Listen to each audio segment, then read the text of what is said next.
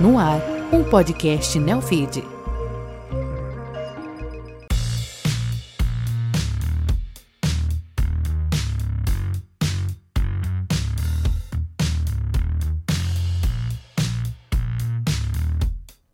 Olá, esse é o Wealth Point, uma produção original Neofeed que reúne grandes gestores do mercado para falar sobre os negócios e as tendências em Wealth Management. Eu sou Patrícia Vale e no programa de hoje recebo os sócios fundadores da Monte Bravo, que acabou de receber a autorização final do Banco Central para operar como corretora, o Pierre Matei e Felipe Portela. Eles contam sobre o nascimento da assessoria de investimentos, o caminho até chegar aos 35 bilhões sob custódia e a decisão de se tornar uma corretora. Bem-vindos ao Wealth Point. Olá, Patrícia. Prazer enorme estar aqui. Muito obrigado pelo convite e pela oportunidade da gente bater esse papo juntos. Ah, bom, vai ser muito bom. Obrigado, Patrícia, pelo convite. Prazer estar com vocês. Obrigada, o prazer é nosso. E vocês começaram super jovens a Monte Bravo. Vocês sempre pensaram em trabalhar no mercado financeiro? Já se conheciam antes? De onde surgiu essa ideia e como que, que aconteceu isso? Boa. Começo eu daqui? Começa aí, começa então, aí. Então, então vamos lá. É, bom, eu a a minha história ela remete talvez a de muitas pessoas, muitos engenheiros que em algum determinado momento decidiram ingressar no mercado financeiro. Comigo não foi diferente. Logo aos 17 anos, tinha recém-ingressado na faculdade de Engenharia Civil, é, ainda em Porto Alegre, e por conta de um concurso público, eu ingressei numa grande instituição financeira e comecei ali a dar os meus, os meus primeiros passos no mercado financeiro, no mercado de trabalho, na verdade. Ah, ali foi meu primeiro e único emprego que eu brinco e foi justamente nessa grande instituição. É, dentro do Banco do Brasil. É, os meus pais trabalharam a vida inteira lá e acho que um pouco de filho de peixe, peixinho é, né, que diz. E a exemplo dos meus pais, eu comecei também nessa instituição. E lembro até hoje, o meu primeiro dia, é, eu de cara me apaixonei por aquela energia, por aquele ambiente, né, a oportunidade de falar com o cliente sobre é, as necessidades financeiras, sobre produtos financeiros, isso realmente me contagiou desde o primeiro dia. E, e eu soube ali já que é, eu queria fazer isso o resto da minha vida, né? Trabalhar no mercado financeiro é, era, era o que eu queria como, como carreira. O que é diferente é que eu nunca me imaginei empreendendo. Né? Eu venho de uma Olha. família, é, como eu comentei, é, de funcionários públicos, fizeram a carreira a vida inteira dentro desse formato e eu, exemplo deles, também dei o meu primeiro passo nesse formato.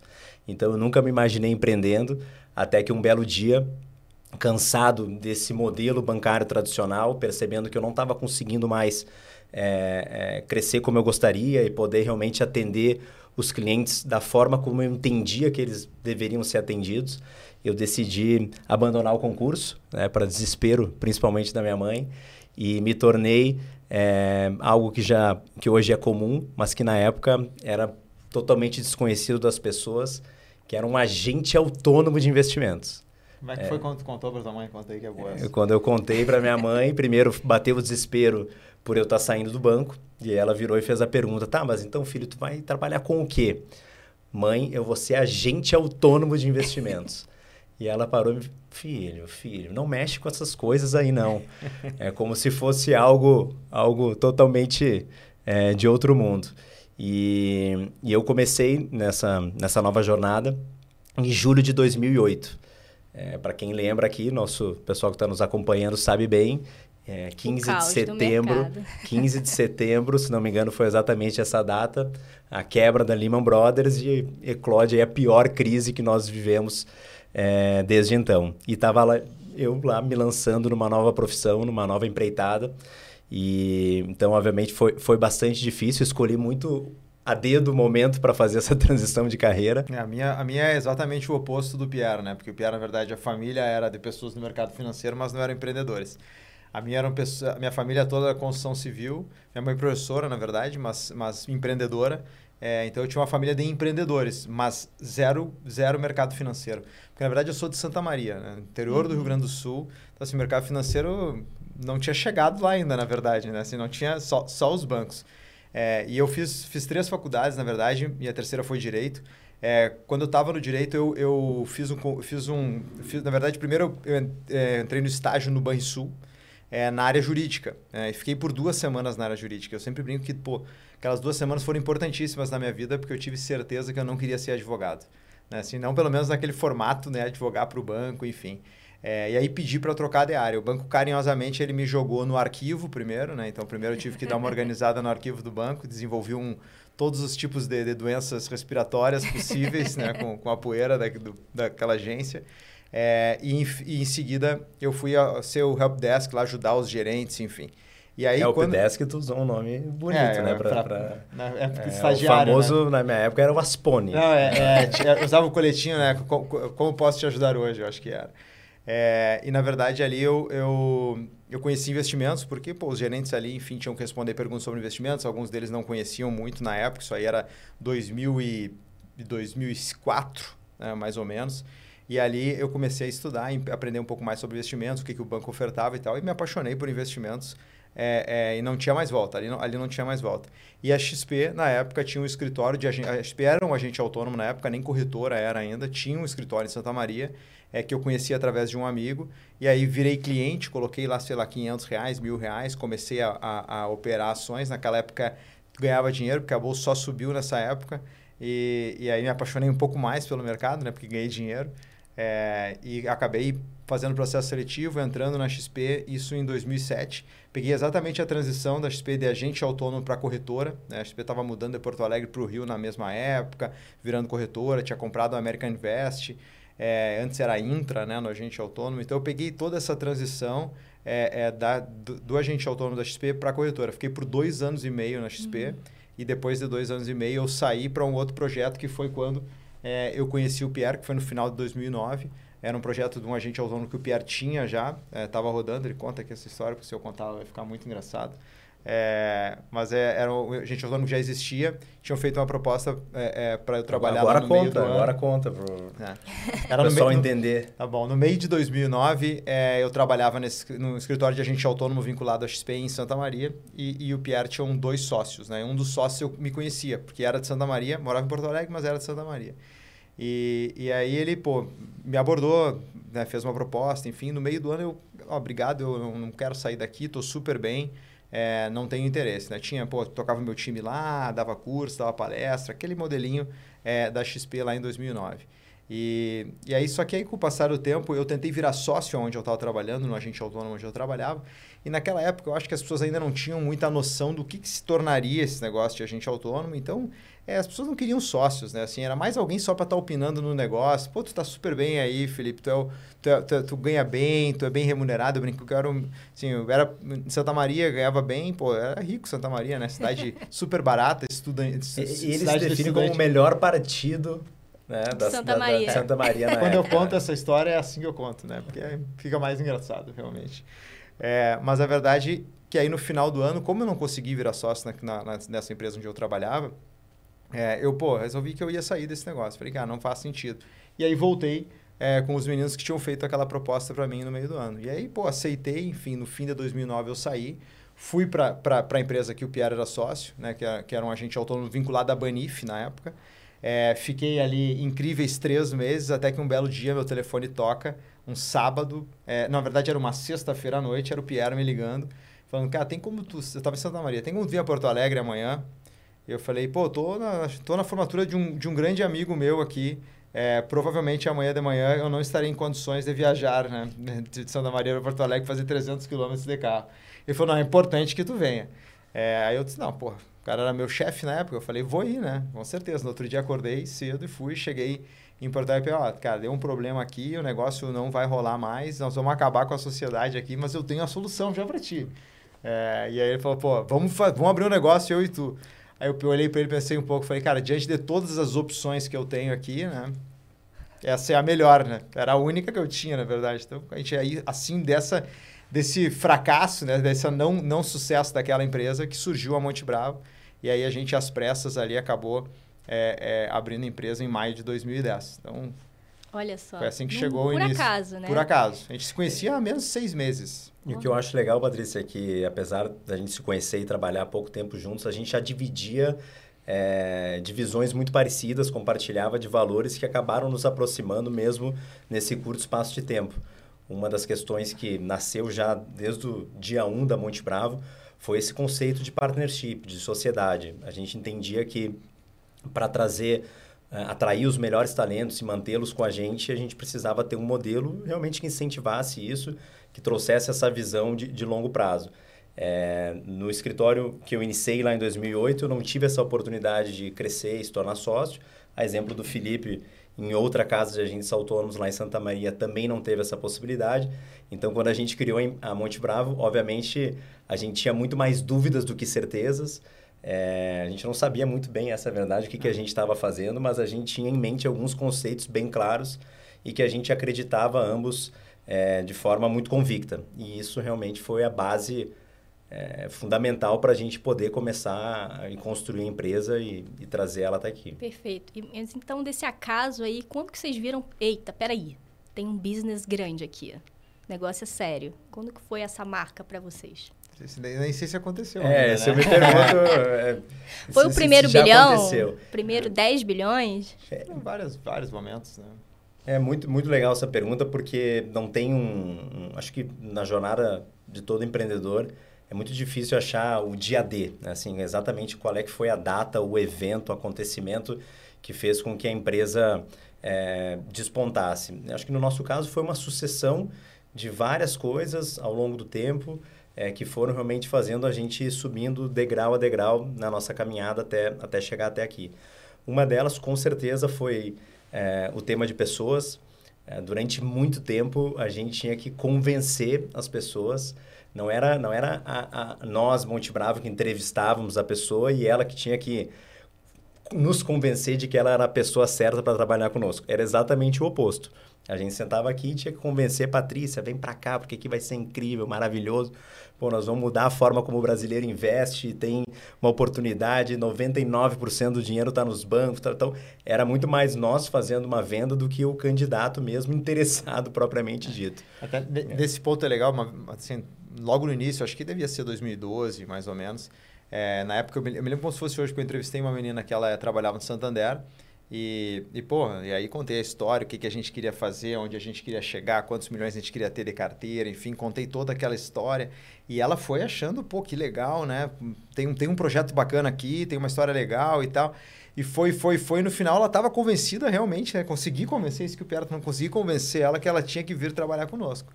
É, só que ela perguntou no final, tá aí, como é que funciona a remuneração? Eu disse, não, Qual não. que é o salário? Qual que é o salário? salário? Eu disse, não, salário não, né? Na verdade, tu vai vir, vai montar a tua carteira e aí tu vai ganhar dinheiro. Se tu não montar a carteira, vai ser zero. E ela disse, pô, Felipe, assim, adorei, pô, brilho no olho, que história legal, assim, eu vejo que vocês são super animados com isso, mas não tem como eu, é, é, eu trabalhar com vocês, né? Então, isso acho que isso ilustra um pouco do que, que é esse ponto que o Pierre está contando, que é justamente é, de, de, atrair as pessoas. Né? Nós tinha que tentar, nós tinha que convencer as pessoas a trabalhar com a gente, né? Hoje é diferente, mas na época a gente tinha que fazer isso. É, acho que foi quando a gente conseguiu é, finalmente começar a trazer pessoas, pessoas boas para o negócio, pessoas melhores do que a gente, inclusive.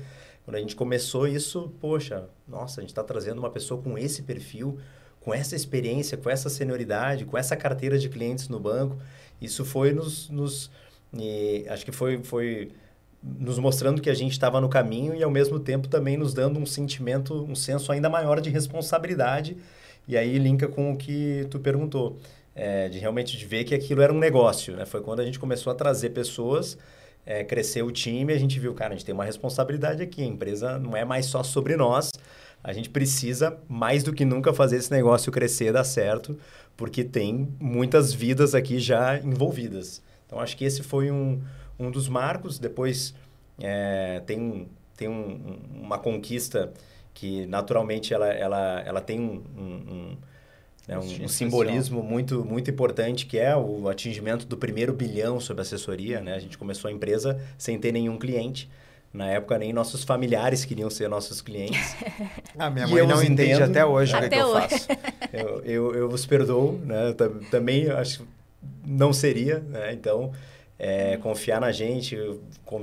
Imagina, na época a gente ia convencer as pessoas a saírem, a tirarem o dinheiro do banco, rendendo 1% ao mês, numa aplicação super segura de liquidez e investir no extremo, né? Que era vir para o mercado de ações, vir para a renda variável. Então, era sair do 8 para o 80, porque a gente não tinha, é, logo no início do negócio, é, todo, todas as possibilidades que a gente tem para oferecer para o cliente como é hoje.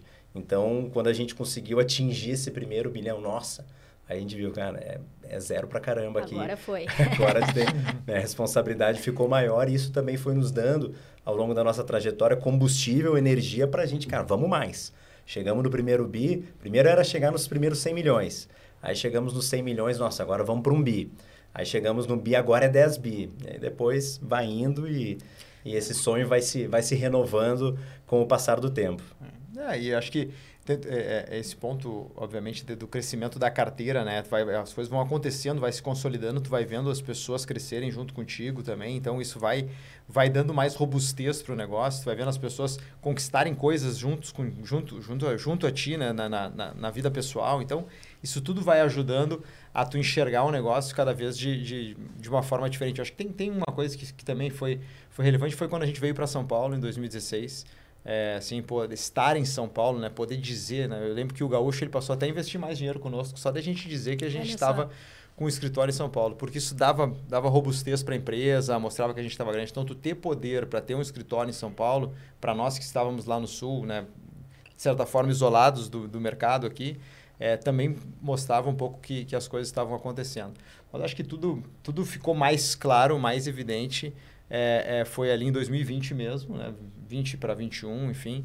É, acho que o, o, o, o deal que a IQI fez com, com o BTG é, naquele, naquele momento mostrou para nós, opa, isso aqui tem um valor que ninguém tinha entendido muito bem ainda é, é, qual era o valor que, que nós não tínhamos entendido. Porque, na verdade, a gente sempre foi muito trabalhador. Né? Assim, então, pô, tu, tu, claro que tu vai criando estratégia, vai escutando o cliente, vai entendendo, vai criando novas, novos negócios, novas áreas da empresa, mas tu estava sempre com a cabeça baixa trabalhando, atendendo cliente, buscando próximo, tentando é, é, crescer a empresa, enfim. Então tu não tinha essa visão mais ampla do negócio. Quando isso aconteceu, eu acho que assim abriu os olhos de todo o mercado de assessoria de investimentos de uma forma geral. E a gente, naquela época, nós éramos, é, é, junto, com, junto com eles, inclusive, nós éramos o maior, maior player da, vinculado à XP e maior do mercado, porque era onde estava todo mundo naquele momento. Então, assim, pô, a gente viu que a gente tinha um valor é, é, que, a gente, que a gente nem sabia direito o tamanho dele. E tinha um negócio mesmo. Tinha um negócio uhum. na mão. E, então, acho que esse momento, acho que ali ele abriu os olhos de todo mundo e, e, aí, e aí a gente começou a se profissionalizar, buscar mais, assim, melhores pessoas. Opa, acho que a gente vai ter que fazer isso. E também inverter um pouco a lógica, que era aquela lógica de convencer as pessoas. O mercado inteiro também nos enxergou de uma forma diferente. E aí começamos a atrair melhores profissionais, as pessoas começaram a querer trabalhar conosco e não só nós tentar convencer as pessoas a, a, vir. Então, acho que teve, teve uma mudança grande. E outra questão, nos últimos cinco anos também, vocês foram criando um ecossistema, né? Uma asset, Sim. um wealth, uma corretora de seguros, né? A parte do mercado de capitais. É, por que, que vocês foram fazendo isso? Qual é a estratégia aí que está por trás disso? E quem que vocês, é, é, como é que vocês acham né, que, que foram construindo isso? Foi essa, com essas pessoas, certo? Alguém falou para vocês? Qual o tino que deu para poder montar isso? O, na verdade, o que acho que assim, com o passar do tempo, a gente foi. É, a gente sempre tinha. Uma, nós éramos um time de assessores, né? No passado. Um time de assessores. Não tinha estrutura da empresa, não tinha esse ecossistema. A gente usava a estrutura que a XP fornecia. Né? Eu acho que com o passar do tempo, a XP foi cada vez se posicionando mais como uma plataforma de investimentos, né? assim, entregando serviços como mais plataforma do que assessoria propriamente dita. E a gente foi vendo que, pô, é, é para atender o cliente da, que a gente queria atender, né? O qual o cliente que a gente queria endereçar o nosso negócio, a gente ia ter que ir criando um ecossistema próprio, né, nosso, que fosse né, realmente nos ajudando a crescer e a atender melhor esse cliente. Então a gente foi criando, é, começamos com, corretora, com a corretora de seguros, para criamos uma área de soluções patrimoniais lá atrás com a Camila, que é uma sócia antiga nossa. É, é, começou pequenininho, hoje tem mais de 10 anos que a gente faz toda essa parte de, de, de gerenciamento de risco no passado, hoje soluções patrimoniais. Então a gente vai criando esse ecossistema, é, com o passar do tempo a gente foi fazendo ele é, justamente entendendo mais da demanda que, a, que, a, que, a própria, que o próprio cliente tinha, que a própria empresa é, é, foi, foi, foi criando, né? foi construindo. Então, acho que o ecossistema ele veio para complementar muito do que a gente fazia é, ao longo do caminho. Depois a gente criou o Family Office, a gente criou é, é, um, hoje né, um Investment Banking, né, tem um IB que a gente está faz bem pouco tempo, mas a gente já está com, com um fluxo grande de, de mercado de capitais. É, a gente montou a Asset, onde a gente tem fundos de crédito, a gente tem fundos imobiliários é, listados. Então, vai, foi, as coisas foram acontecendo ao longo do tempo. Uma evolução da, natural, né? Da demanda. A gente lá atrás, quando, quando nós começamos, uhum. o nosso trabalho era atender o cliente somente na parte de ações. Vale lembrar, né? Pouca, muita gente esquece isso, mas a função inicial do agente autônomo, hoje assessor de investimentos, era restrita a cuidar do cliente, ajudar ele na parte das ações. Depois a gente começou a cuidar da carteira de investimentos dele como um todo. Depois veio a parte de planejamento patrimonial, offshore. E aí acho que foi tudo uma consequência também do entendimento que o nosso cliente precisava de mais serviços e havia claramente uma oportunidade de sermos nós é, é, os prestadores desse serviço. Né? A gente realmente fidelizar mais o nosso cliente e atendê-lo mais de A a Z. É, e, e, acho que essa, isso foi nos motivando e evoluindo. E além da perspectiva do cliente, o que a gente também, é, desde o início da nossa caminhada, a gente sempre é, é, se perguntou e, e, até mesmo a virada para corretora agora tem muito a ver com isso, é como que a gente cria um ambiente onde a gente potencializa o trabalho dos nossos profissionais, dos nossos assessores de investimentos. E foi ficando claro para a gente que a gente precisava criar esse nosso ecossistema próprio onde a gente pudesse estar tá pilotando e, e, e, colocando realmente a nossa pegada, fazendo do nosso jeito, da nossa cultura, é, todo mundo realmente engajado em, em oferecer a melhor experiência para o cliente. Então foi ficando natural e com certeza acho que a tendência natural no tempo é a gente seguir evoluindo, seguir dando próximos passos e cada vez mais cuidando dos nossos clientes e, e, ajudando o nosso assessor a crescer cada vez mais. É, quando a gente olha para as casas lá, assim, o Brasil não tem um benchmark exato do que a gente faz, né? A gente é meio que pioneiro nisso aqui de, de assessoria de investimentos independente, né? Nós, eu digo, esse, esse, esse mercado que foi criado é, é, nos Os Estados Unidos tem o Wireway, né? Exato, nos Estados fundido. Unidos tem. E a gente, a gente olhou muito o que acontecia lá fora. E se tu for olhar hoje para as casas americanas, as maiores casas americanas de, de, de financial advisors, né? Os, é, é, eles, eles têm um ecossistema próprio de, que, de serviços para os clientes. Uhum. Né? Lá eles já estão num outro nível, né? Assim, lá uns 10 anos na frente, mais ou menos.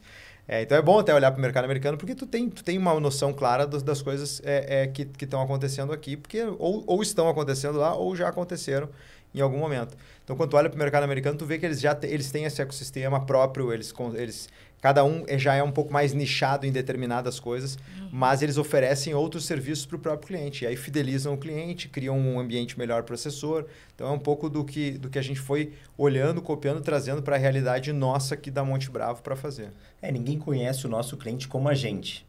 Então, é, no passado a gente usava isso, usava parceiros para muitas vezes ajudar o cliente uma determinada demanda e ficou claro para a gente que a gente precisava nós precisávamos internalizar isso para oferecer um serviço melhor para o cliente, tá uma jornada mais integrada. Então, isso foi, foi muito importante é, na nossa estratégia e junto com o crescimento, com a expansão de time, de, de praças, né? Hoje a Monte Brava está tá presente já nos, nos principais estados, é, são 11 cidades ao todo.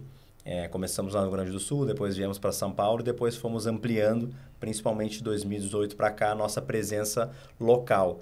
E por que, que isso é importante? Porque por mais que hoje a facilidade de atendimento, você consegue atender clientes é, de forma digital, isso perfeito.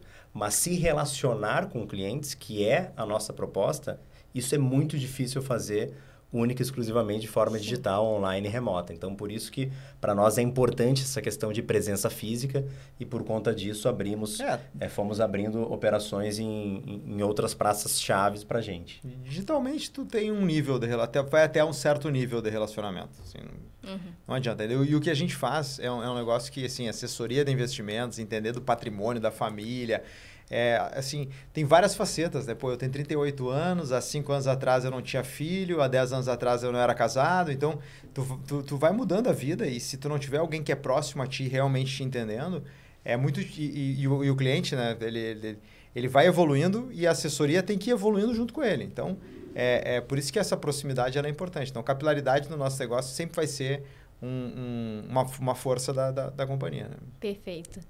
E nesses próximos passos aí que vocês estão falando, como corretora, né? A Pierre colocou. Mais ou menos que vocês tinham uns 20 bilhões aí que vocês anunciaram que esse seria o próximo passo. Por que, que vocês escolheram esse passo e por que, que faz sentido dentro desse ecossistema que vocês já criaram, dentro desses clientes né, que vocês estão falando, da forma que vocês querem atender? Por que escolher esse caminho? Olha, esse, é, essa decisão ela foi ficando clara para a gente à medida que a gente foi evoluindo como empresa e, e ao mesmo tempo que a evolução até mesmo da legislação não acompanhou o crescimento que a gente experimentou aqui na empresa. E, e foi ficando claro para a gente que o modelo de agente autônomo, apesar das inúmeras vantagens que ele oferece, já, já não, não, assim, já não estava mais compatível com as nossas ambições para a empresa. É, a gente é, quer seguir evoluindo na nossa jornada, a gente quer cada vez mais poder customizar para o nosso cliente a experiência que a gente se propõe, é, customizar a nossa grade de produtos e serviços, poder desenvolver a nossa marca, conectar cada vez mais o cliente com a Monte Bravo. Então, foi uma... Acho que teve esse, esse evento no mercado que foi muito importante, é, que o, o é, Felipe mencionou. Mercado, né? E ali ficou claro para a gente que, opa, tem um caminho aqui que pode ser trilhado e que vai exatamente na direção do que a gente quer, de se apropriar da experiência do cliente, da gente poder estar tá cada vez mais próximo dele como, como empresa. E aí foi uma, assim, no início a gente até divergia muito de opiniões se a gente devia fazer ou não. Tivemos inúmeras e inúmeras discussões, ah, é? não só eu, eu, eu e o Felipe, mas junto com outros sócios também. Será que a gente vai? Nossa, mas a gente vai ter, vai passar a estar sob a regulação do Banco Central e né, a, gente, a verdade é que ninguém ah, tinha tem, muita noção do... Tem, do, do... tem um, tem, assim, o desconhecido ele sempre gera uma, um pouco de, de, de ansiedade, né? Assim, eu, é, a gente obviamente discutia muito porque mudava muita coisa, né? Assim, e, e as pessoas também não eram muito animadoras nos conselhos, assim, pô, cuidado, é difícil e tal. É, só que eu acho que a semente da corretora, assim, a, a ideia inicial da, de, de, fazer a corretora, na verdade, ela nasceu lá em 2010, quando a gente montou a empresa. Né? Porque a gente não montou a empresa, a gente não montou um agente autônomo de investimentos. Pô, a gente montou uma empresa que a gente podia atender os clientes e melhorar a experiência que o Pierre tinha vivido no, no Banco do Brasil e eu no Banrisul. Queria levar algo diferente. Então foi para isso que a gente montou a empresa. Se fosse um agente autônomo, se fosse outra coisa, na verdade, é, naquela época pouco interessaria. Era o agente autônomo o, o, o veículo que existia para a gente fazer o que a gente queria fazer. É, e aí, pô, quando chegou o momento agora para dar os próximos passos de evoluir, seguir melhorando a experiência, trazendo mais coisas, um pouco dessa evolução do ecossistema, né? É, que tu comentaste, para nós, é, o passo fazer a corretora, ele meio que ficou quase que obrigatório. Assim, para a gente fazer tudo que a gente quer, como é, qual, é, qual é o carro que a gente tem que andar aqui? no Brasil, só, a única opção é uma corretora, porque a gente autônoma, a legislação ela não permitia, a nova legislação ela mudou algumas coisas, mas ela ainda não permite muita coisa. Então, não tinha muito como não fazer uma instituição financeira, não montar uma corretora é, é, para a gente dar os próximos passos e seguir evoluindo Sim. na experiência, no ecossistema, atendendo melhor o cliente, né? que é um pouco do que é. A empresa nasceu para isso, né? a gente fala, esse é o nosso, esse é o nosso propósito, ela nasceu para isso. Claro que é, é, quer crescer, quer, quer fazer mais coisas, mas a empresa nasceu para atender bem o cliente. Se a gente não atender bem o cliente, ele vai embora, então é, é... Vocês já estão há quase dois anos nesse processo, é, né? A gente tem um Estamos. pouco de azar aqui, né? Tá Pegamos tá sendo, uma greve. Isso quer dizer, está sendo mais difícil do que vocês imaginaram que seria tornar a corretora? Como é que é isso? Muita gente não sabe também como é que é, né? É, nós, é nós iniciamos com o pedido, né, com o pleito de se tornar uma instituição financeira é, em dezembro de 2021. É, então foram várias, várias etapas.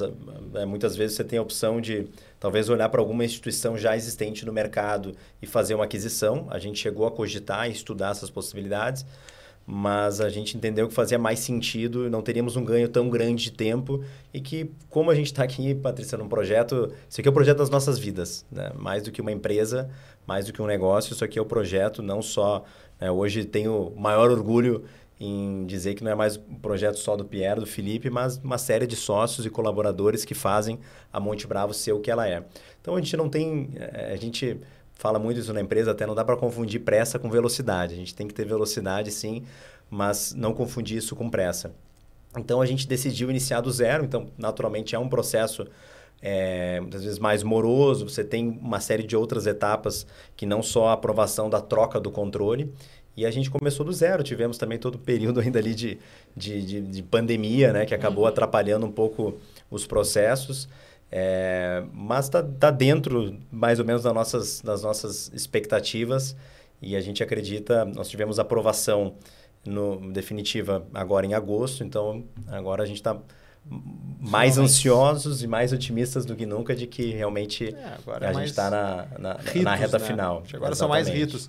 Mas é, é, é tipo, na tua pergunta, né, indo mais a fundo na tua pergunta, é, é óbvio que são muitas as exigências, né? Acho que assim, tem muita coisa que tu tem que ajustar e fazer é, para que, que o Banco Central dê os, os, as liberações, né, libere para ficar operacional, enfim, são muitos os processos.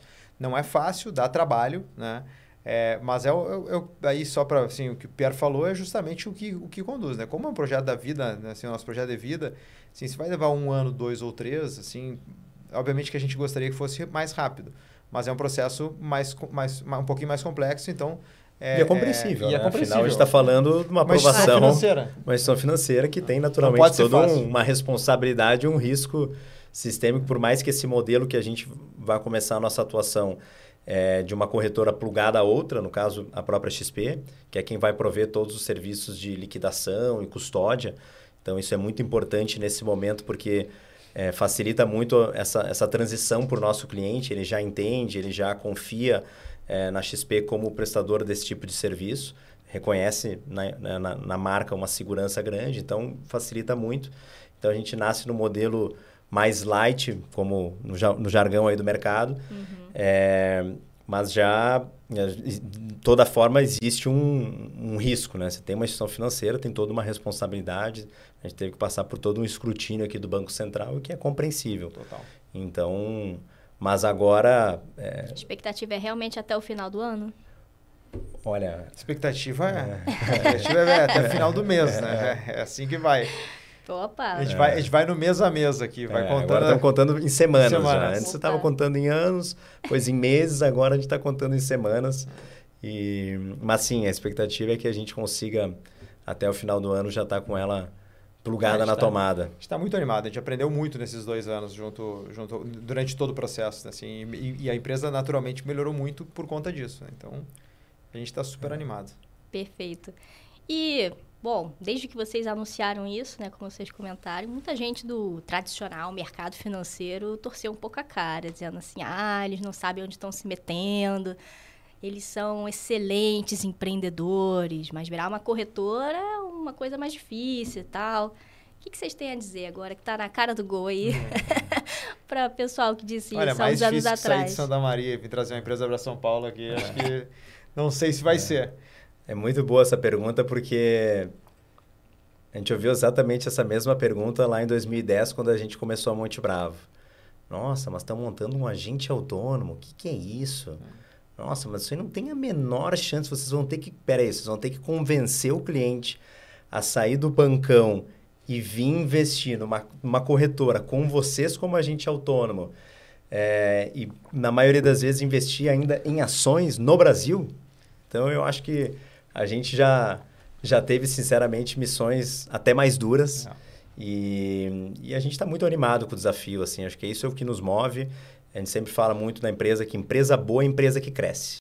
Empresa que cresce sempre tem oportunidade para as pessoas que, que estão ali, que estão é, compradas e, e, e, trabalhando juntos. Então, é, nossa missão é essa, é seguir crescendo a empresa e por isso que a gente precisa, né, precisou fazer essa troca de, de chassi aqui, como o Felipe brincou, né, trocar o carro para a gente poder seguir viagem e acelerando ainda mais do que a gente acelerou até aqui. É, eu, acho que assim, do, mas tem um, tem um fato, né? A, a XP, quando virou corretora, tinha menos de um bi de reais. Né?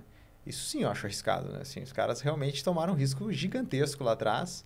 É, fizeram algo que ninguém nunca tinha feito. E assim, é, não que muitas, muitas vezes aconteceu o que a gente vai fazer agora.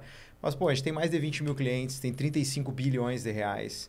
É, a gente vai montar uma estrutura hoje é, que vai usar toda a infraestrutura de tecnologia back-office da própria XP. É, então, assim, a gente vai contratar esses serviços, então a gente não vai precisar despender de pessoas e investimento nesse, nisso tudo. Então, acho que é muito diferente de tu realmente montar uma corretora pequenininho, sair do zero. Né? Eu acho que a gente tem... O, o, mais difícil da corretora, a gente já tem, né? que é cliente e dinheiro e custódia.